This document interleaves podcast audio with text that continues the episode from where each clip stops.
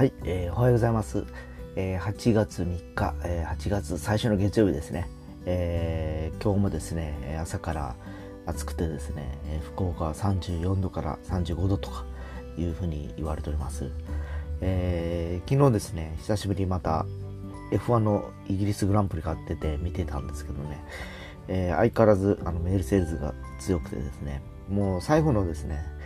10周ぐらいになってもこのままメルセデスがぶっちぎりで勝つんだろうなと思ってお風呂に入りました。もうどうせいいやと思って。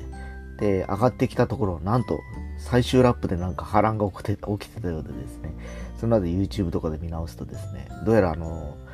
そのメルセデス2人ドライバーがいるんですけど、最終ラップでどちらもパンクをしてしまうらしくて、タイヤがですね。で、ギリギリで、えー、まあなんとかえー、1人のドライバーは優勝したと。で、もう1人のドライバーは結局、あの、順位を落としてしまって、10位ぐらいだったかな、になったということで、ああ、やっぱりもっと見とけばよかったなと思ってですね、やっぱりあの、スポーツっていうのはですね、まあ、モータースポーツもそうなんですけど、筋書きのないドラマって言ってですね、どれだけリードしててもまだまだ最後までわからないというのを昨日、ちょっとあの、実感した次第でございます。まあ、あの、もう本当 F1 見始めて僕も30年ぐらいなのかな？なるんですけど、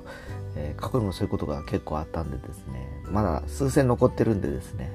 えー、今年も多分メルセデスが優勝するだろうなと思ってるんですけど、まあ、ちょっと、えー、1週間の楽しみ、日曜日に絶対あるんで、また、あの、次のレースを楽しみにしたいなと思った次第です。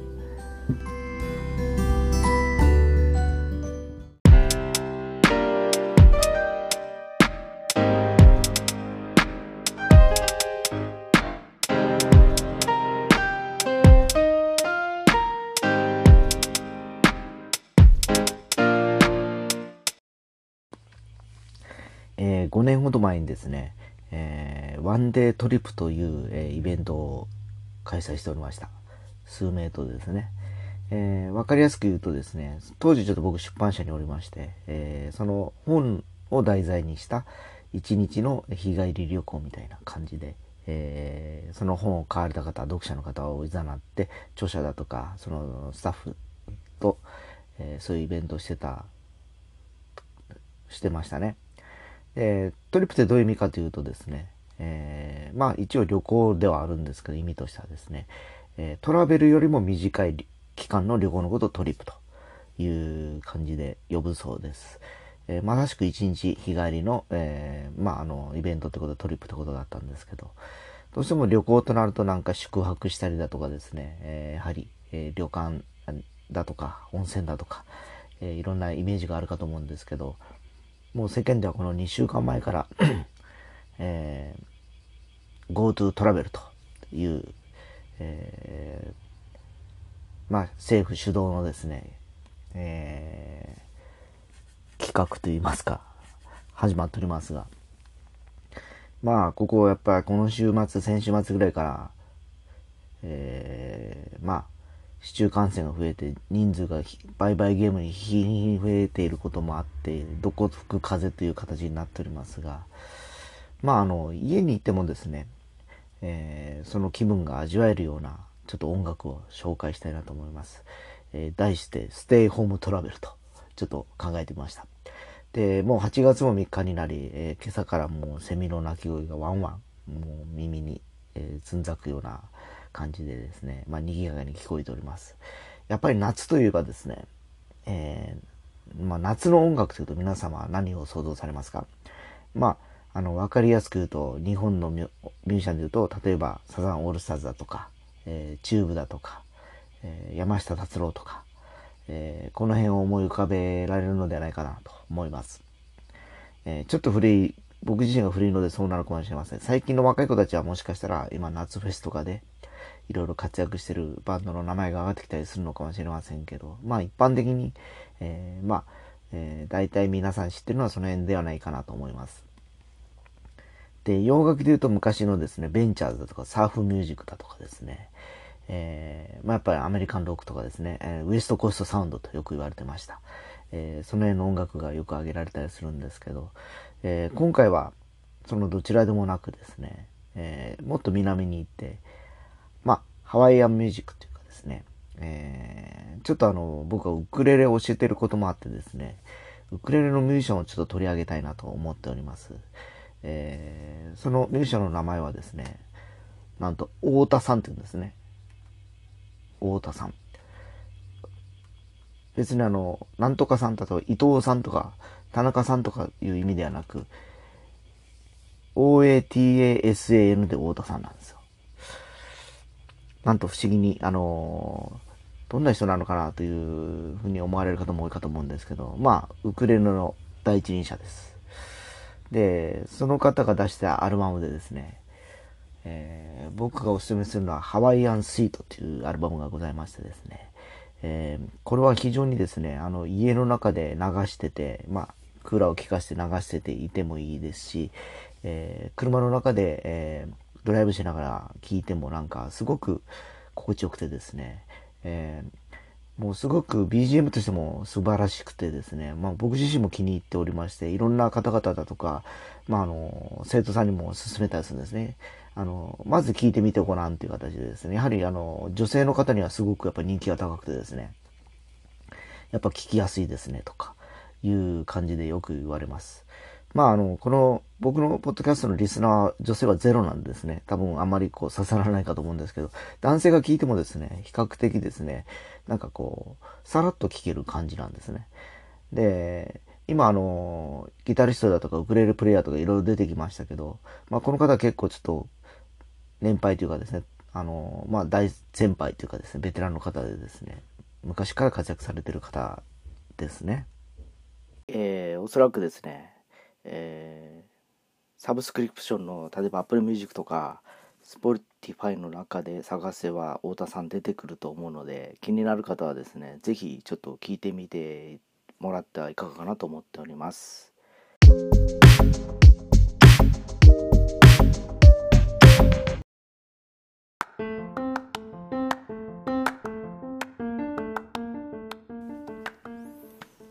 夏というとですねやっぱりどうしても海とかですねやっぱりその水辺のイメージを強くお持ちだと思うんですけど、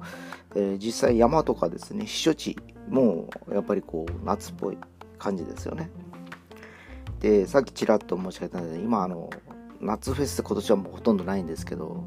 え、音楽の野外イベントって案外海辺よりかですね山の中のコテージだとか、えー、そういうあの避暑地軽井沢とか阿蘇とかですねいうとこで開催されたりします。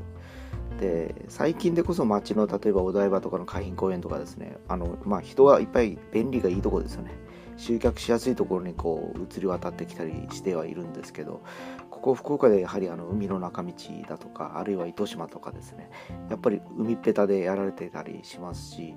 えー、僕らもですねやっぱり昔あのバンドとかやってた頃はえー、やはりあのお客さんの圧がですね海海辺でやるときと山でやるときとちょっと違うんですね感じがですね。やっぱりどっちかというと海辺でやるライブとかは開放的でですね、えー、やっぱり夏ということもあって皆さんも水着とかでこう参加もしてるしですね、えー、山は山でですねやっぱりこう虫とかやっぱいますのでですね、まあ、薄着になれることはないと思うんですけど、えー、逆になんかこうちょっとあの落ち着いた感じでのあの雰囲気があったりして夕方とかはもう山の方も良かったりするんですけどやっぱあのサンセットライブとかになるとやっぱりどうしても夕方海辺とかも結構あの景観がいいからですね、えー、ついついあの音とやっぱりその雰囲気に飲まれていくんですね。やっぱ観客の方々って。でやっぱり季節に合わせて音楽ってものすごくすごく大事なスパイスな気がしてます。で僕自身もやっぱりですねいろんなあの去年もそうでしたけど土地場所場所でこう季節ごとにあのライブをやらせてもらいましてやっぱりその都度やっぱりそのセットリストもその季節に合わせたりだとか場所に合わせたりだとかしながらですね、えー、いかにそのお客さんの感覚に近い、えー、イメージするようなあのねステージができるかっていうのをよくあの頭に、描きながらやってました。なんかすごいもんでですねやっぱり、えー、音でこう想像させるラジオもそうなんですけど、えー、交換音もそうですし音楽ってやっぱりその言葉のメッセージも入ってきますからですね。非常にあの何て言いますかねやっぱりあの情報としてはですね大事なコンテンツだと僕も思っております。それでいてやっぱりそのどうしてもあのやっぱり欠かせないんではないかなと思います。あの小さい子でここからやっぱり童謡から始まってやっぱりあの年配の方もそうです。演歌が好きな方もいらっしゃるし、えー、若い子たちはそれこそバンドが好きだったりだとかアイドルが好きだったりだとか、えー、あるいは僕らの世代のフォークミュージシャンが好きだったりだとかですね、えー、まあ、往年のいろんなミュージシャンが好きだと。いうことで、まあ、世代を書くことなくアニメでもそうです。アニソンもちゃんとした音楽ですからね。アニソンもですね、ゲームもそうですし必ず、え音楽ってどっかにつきまとうという感じがあるんでですね、まあ、さっき冒頭にステイホームトラベルと言いましたけど夏夏ですね。夏を感じる、まあ、音楽というのはですね、